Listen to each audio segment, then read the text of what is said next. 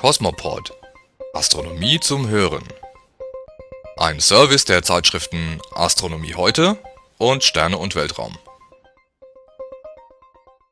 Herzlich willkommen zu unserem zwölften Cosmopod. Zu dieser neuen Folge begrüßen Sie Maike Pollmann, Oliver Dreißigacker, Stefan Fichtner und Frank Schubert. Heute berichten wir über neue Entwicklungen in der Marsforschung, einen Planeten mit vier Sonnen und über den bevorstehenden Sternschnuppenregen der Perseiden. Außerdem stellen wir Ihnen das neue Konzept von Astronomie heute vor.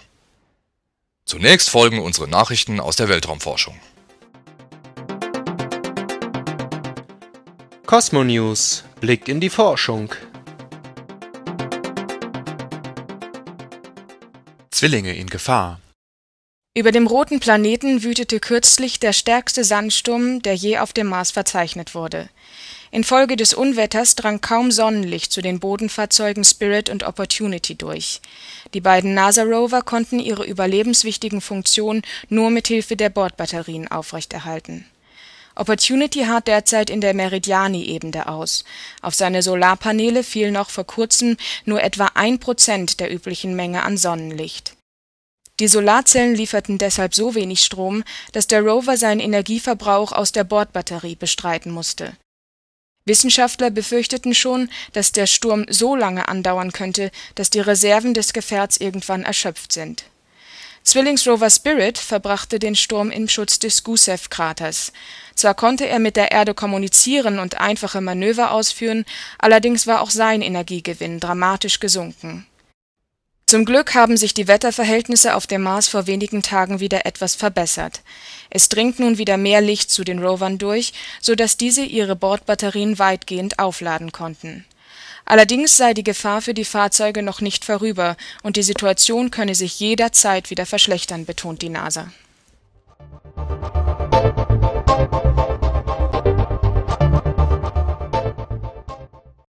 Ein Planet mit vier Sonnen? Forscher haben ein Vierfach-Sternsystem gefunden, in dem es vielleicht Planeten gibt. Das System ist 150 Lichtjahre von uns entfernt, trägt die Bezeichnung HD 98800 und besteht aus zwei Doppelsternen, die einander in großem Abstand umkreisen. Einer der beiden Doppelsterne ist von einer Staubscheibe umgeben. Wie Wissenschaftler von der University of California jetzt mit dem Weltraumteleskop Spitze herausfanden, enthält diese Scheibe Lücken das deutet auf die Anwesenheit von Planeten hin, denn diese würden, wenn sie innerhalb des Staubrings kreisen, alles Material auf ihrer Umlaufbahn einsammeln und dadurch die beobachteten Leerräume verursachen. Es könnte aber auch sein, betonen die Forscher, dass das komplizierte Wechselspiel der Schwerkräfte von den vier Sternen die Lücken geschaffen hat. Sollte sich bestätigen, dass Planeten der Grund sind, dann wäre das eine kleine Sensation denn das würde heißen, dass es auch in Vierfachsternsystemen planetare Himmelskörper gibt. Die Forscher müssten dann die geschätzte Gesamtzahl von Planeten außerhalb unseres Sonnensystems nach oben korrigieren.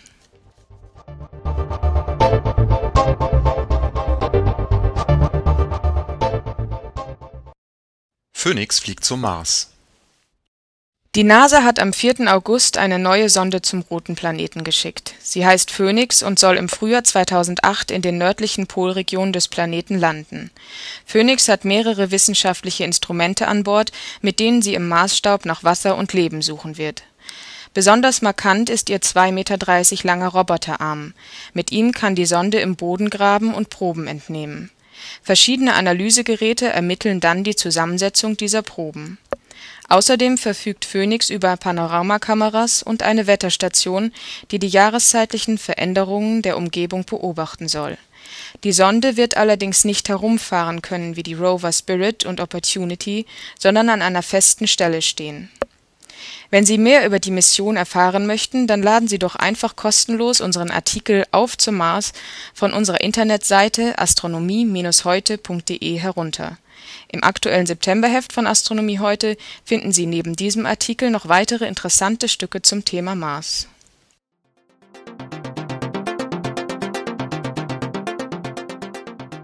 Cosmos Sky aktuell am Himmel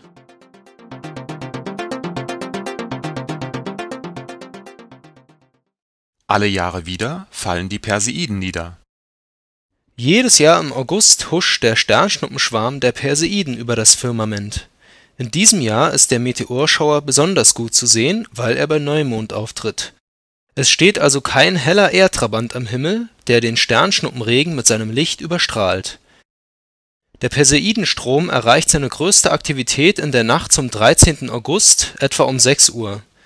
Da ist allerdings schon die Morgendämmerung angebrochen. Sternfreunde sollten deshalb bereits in den Stunden davor zum Himmel schauen, um das Spektakel nicht zu verpassen. Blicken Sie zum Sternbild Perseus, das in den frühen Morgenstunden des 13. August hoch über dem östlichen Horizont steht. Die Perseidenmeteore erscheinen am nördlichen Ende dieses Sternbilds und ziehen von dort aus ihre Bahnen am Himmel. Wenn Sie von einem dunklen Ort aus beobachten, könnten Sie bis zu 100 Sternschnuppen pro Stunde erblicken.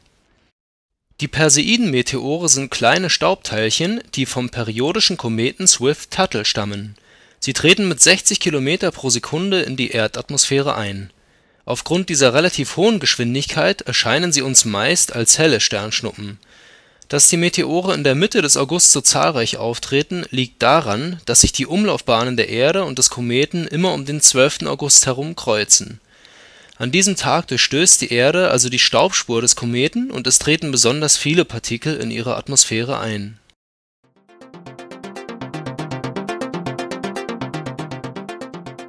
Kosmosszene – Nachrichten für Sternfreunde.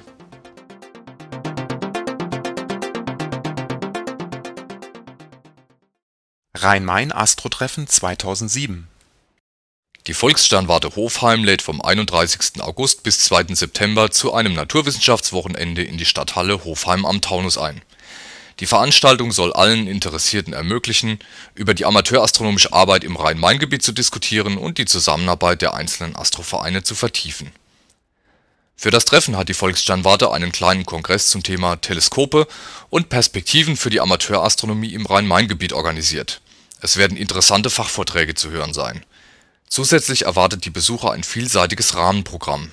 Die Veranstaltung ist kostenlos Weitere Informationen können Sie der Internetseite www.sternwarte-hofheim.de entnehmen. Damit die Teilnehmerzahl überschaubar bleibt, bitten die Veranstalter um eine kurze Anmeldung per Telefon oder E-Mail.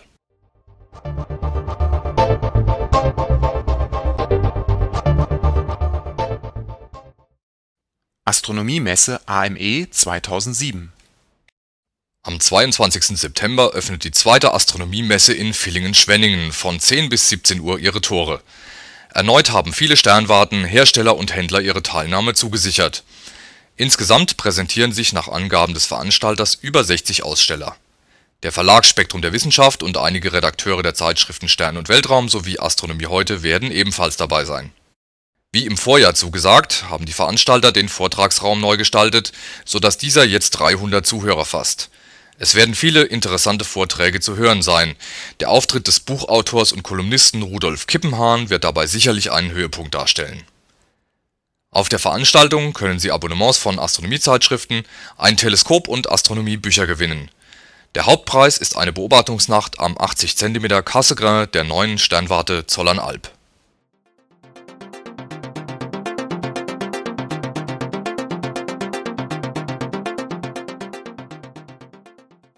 Das neue Astronomie heute: bunter, populärer und verständlicher. Mit der kommenden September-Ausgabe kommt ein völlig neues Astronomie heute an die Kioske. Wir haben die inhaltliche Ausrichtung, das Layout und das Titelblatt gründlich überarbeitet und neu ausgerichtet. Thematisch breiter und mit noch mehr opulenten Bilderstrecken wollen wir Ihnen die Abenteuer aus Astronomie, Raumfahrt und Science Fiction von nun an noch attraktiver präsentieren auch wenn die optische Veränderung unseres Hefts als erstes ins Auge fällt, ist sie kein Selbstzweck. Eine wichtige Neuerung sind die zusätzlichen Begleittexte und Infografiken, die Ihnen, liebe Leser, interessante Kurzinformationen rund um das jeweils behandelte Thema geben sollen. Insgesamt wird Astronomie heute von nun an populärer, behält aber selbstverständlich sein inhaltlich und wissenschaftlich fundiertes Niveau bei Künftig wollen wir stärker als bisher in die Zukunft blicken und dabei in Regionen vordringen, wo die Planungen der Weltraumingenieure nahtlos in Visionen von Science-Fiction-Autoren übergehen. Schon in der kommenden Ausgabe schildern wir Ihnen einen touristischen Weltraumflug im Jahr 2010 und schreiben über die erste bemannte Raumstation auf dem roten Planeten. Das Titelthema der kommenden Ausgabe ist der Asteroid Apophis, der im Jahr 2029 dicht an der Erde vorbeifliegen wird Passiert er dabei einen bestimmten Bahnpunkt, könnte er unseren Heimatplaneten nur sieben Jahre später treffen. Ist Apophis also ein Killer-Asteroid? Lesen Sie mehr dazu im nächsten Heft. Astronomie heute gibt es im Bahnhofsbuchhandel und am Kiosk. Sie können das Heft aber auch über das Internet bestellen, und zwar unter der Adresse www.astronomie-heute.de/probeabo. Dort haben Sie die Möglichkeit ein kostenloses Probeabo zu bestellen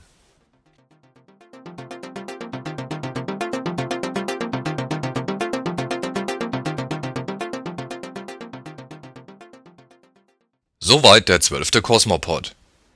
In der kommenden Ausgabe von Astronomie heute lesen Sie unter anderem Die neue Mars-Mission Phoenix, Landung auf dem Titan, der Fallschirmflug der europäischen Sonde Huygens jetzt als Film, Briefe aus dem All, die Zukunft der bemannten Raumfahrt. Dies alles und noch mehr finden Sie in der September-Ausgabe von Astronomie heute. Das Heft ist ab dem 16. August am Kiosk erhältlich Besuchen Sie doch auch einmal unsere Webseiten unter www.astronomie-heute.de. Für Ihr Interesse an dem Podcast der Zeitschriften Astronomie heute und Stern und Weltraum bedanken sich Maike Pollmann, Oliver Dreißigacker, Stefan Fichtner und Frank Schubert